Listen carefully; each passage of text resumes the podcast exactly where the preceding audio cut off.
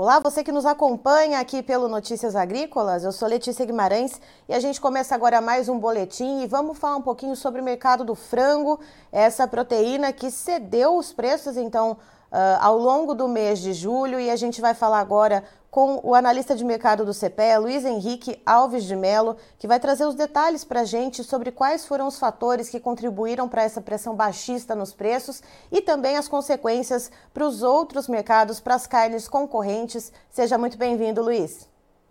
Muito obrigado, Letícia. É um prazer estar aqui com vocês. Luiz, vamos lá então, começando pelo princípio. O mês de julho, uh, ele foi um mês uh, de maior demanda, uh, de, de, perdão, de maior oferta ou demanda menos aquecida? O que, que pesou mais para essa derrubada nos preços?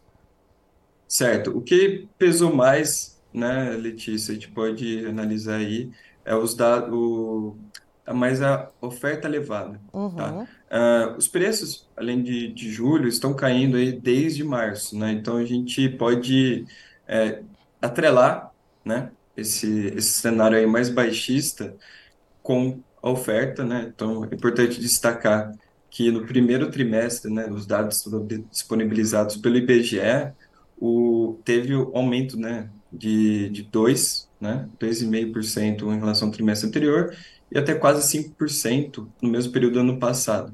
Então, e, e outra coisa, né, é importante destacar que foi um abate recorde de toda a série histórica. Então, primeiro ponto, oferta elevada pressionando os preços internos.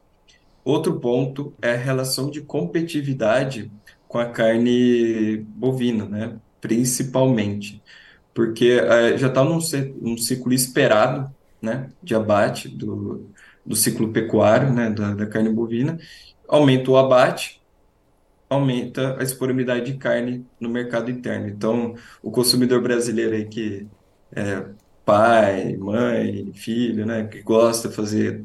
Às vezes tem filho. Eu não gostava tanto, né, de, de ir no mercado, mas hoje, como a gente trabalha na área, a gente tem que dar uma passeada, ver ali os preços na ponta final e a gente consegue observar os preços aí mais atrativos, né, do que tem é, meses antes, até anos anteriores em relação ao preço da carne bovina.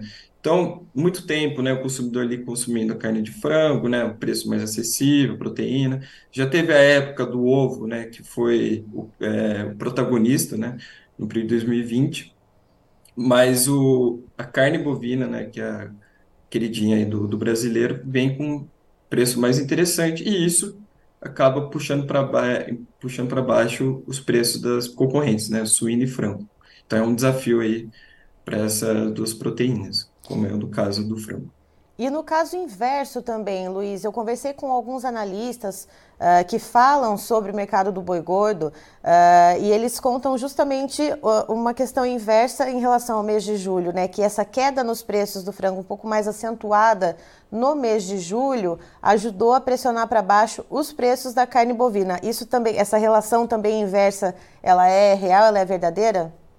Sim, no, no, no mês de julho, né? Isso a gente fala, analisar agora, né, separadamente o mês de julho. A carne de frango ela ganhou competitividade justamente com essas quedas, né?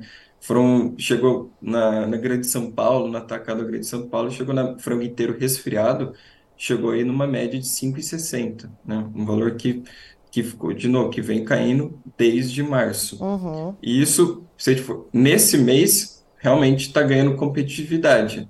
Mas se a gente for analisando é, os períodos anteriores, olhar no mercado na ponta final, tá um preço interessante, né? Até que eu fui visitar minha mãe esse final de semana, ela comprou, ela, ela ia comprar fraldinha num, num negócio de assar carne do lado de casa, aí o rapaz falou, ah, é, dona Ziza, tá com o, o preço da picanha tá com o preço da, da fraldinha, se você quiser. Então, aí minha mãe comprou. Então, tá tendo essa, essa esse, esses preços um pouquinho mais interessante para a população. Né? Então, tem casco chão mole, né? carne moída.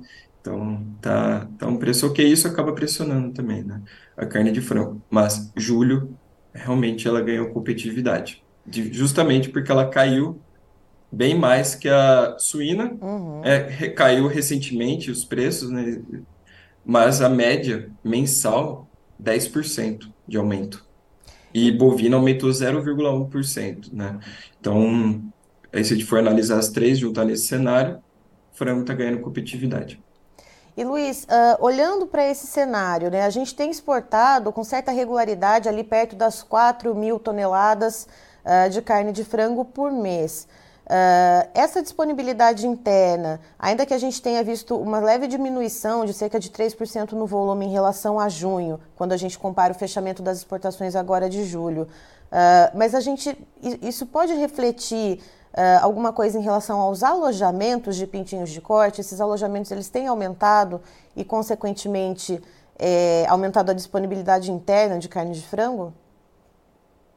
Então, posso fazer só um, um pontual, claro. é, uma coisa, Letícia, é que a média diária foi 19,5, 19 foi 19,5 mil toneladas, tá? Uhum. 4 mil, a gente pode falar suíno, mas suíno acho que foi 4,5, 4,4 mil toneladas, tá? Ah, não, eu no digo no, no, cômputo geral, no encerramento do, do mês de junho, de julho, perdão, ah, 400 mil toneladas. Isso, foi isso, 400, isso. Isso.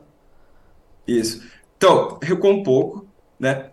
Recuou, como você muito bem pontuou, é, 3,5%, mas em relação ao período anterior, 7%. Então, é um uhum. ritmo bom.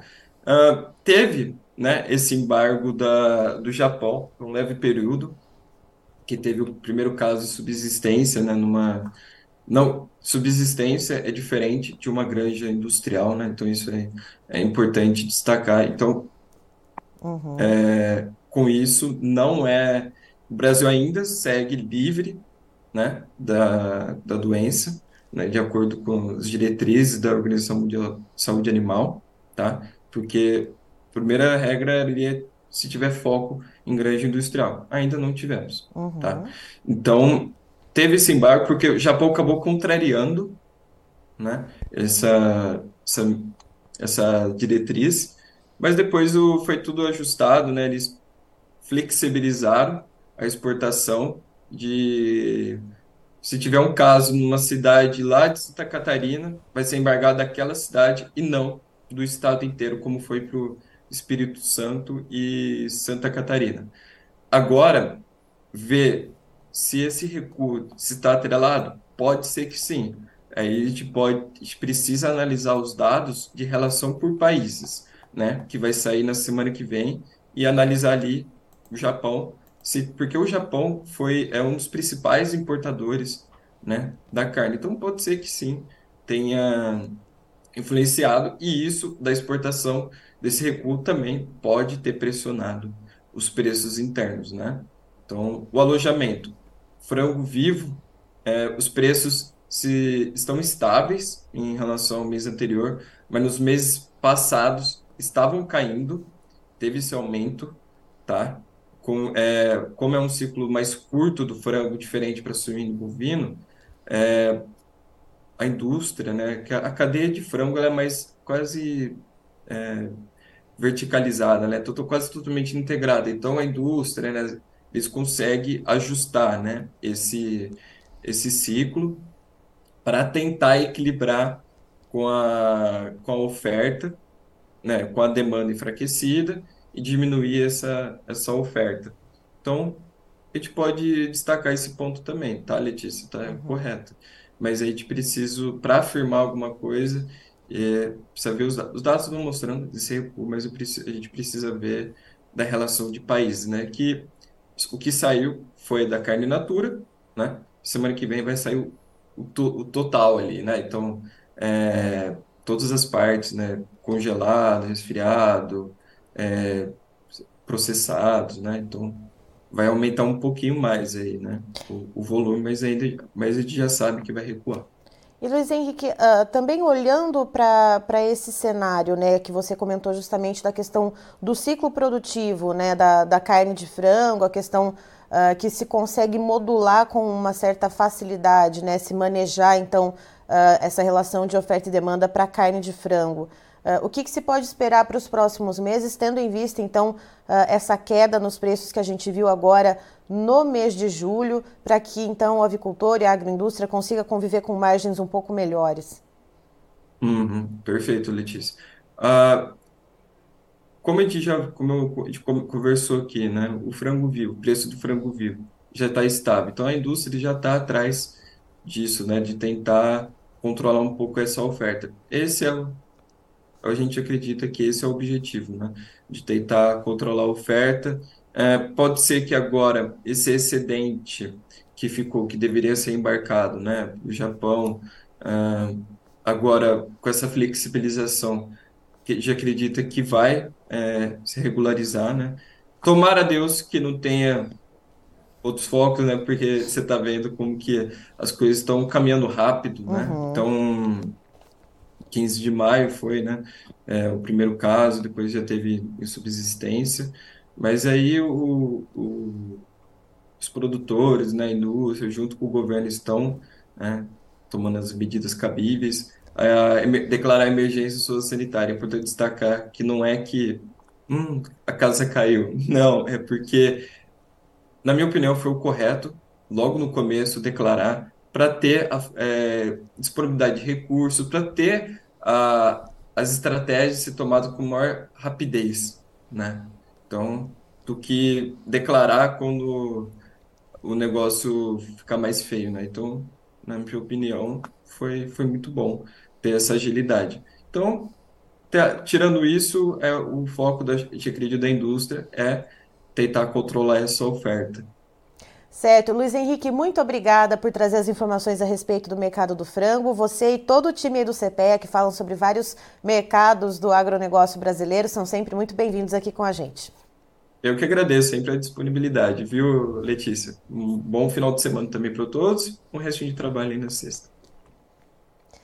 Tá então estivemos com o analista de mercado do CPEA, o Luiz Henrique Alves de Melo, nos contando um pouco sobre o andamento do mercado do frango, que teve quedas bruscas né, nas cotações ao longo do mês de julho. Segundo ele, isso se deve a uma oferta maior. Essa oferta maior ela pesou mais do que uma demanda uh, enfraquecida. E a questão da competitividade com as carnes concorrentes, isso também acabou pesando bastante. Ele explica que apesar das exportações, né, do volume exportado uh, ter sido com uma certa constância, né, a gente uh, tem exportado bons volumes, mas houve um leve recuo, sim, em relação ao mês anterior. Uh, é, é preciso esperar que saiam os dados por países para analisar, por exemplo, Uh, se esse recuo pontual foi uma questão em relação ao embargo do Japão sobre Santa Catarina, devido a um caso de gripe aviária em ave de subsistência, algo que já foi contornado. Uh, o Ministério da Agricultura, em comitiva, em viagem a, a, vários países asiáticos, já conversou então com o governo japonês para poder resolver esse, essa questão de protocolo de regionalização, mas é preciso analisar então ao que se deve esse recuo e se isso também contribuiu para o aumento da disponibilidade interna. Soma-se a isso uh, dados, por exemplo, liberados pelo IBGE em relação ao primeiro trimestre desse ano sobre os abates de frango. Houve um abate recorde no primeiro trimestre de 2023, uh, ah, que representou um aumento de 2,5% em relação ao último trimestre de 2022 e em relação ao primeiro trimestre de 2022, quando a gente olha para a mesma época do ano, uh, houve um aumento de 4,5%. Então, um abate de 1,6 bilhões de frangos, né? Então, uma, uma disponibilidade bastante grande. E, segundo ele, é preciso, né, que ele tá, né, se observa esse movimento de que provavelmente as agroindústrias já estejam uh, tentando dar uma enxugada na produção, já que o preço do frango vivo está estável, segundo ele, nessa parcial nesse momento. E a gente segue observando como vai ser o desenrolar desse mercado, então, o mercado do frango. Eu encerro por aqui, já já tem mais informações para você, então fique ligado.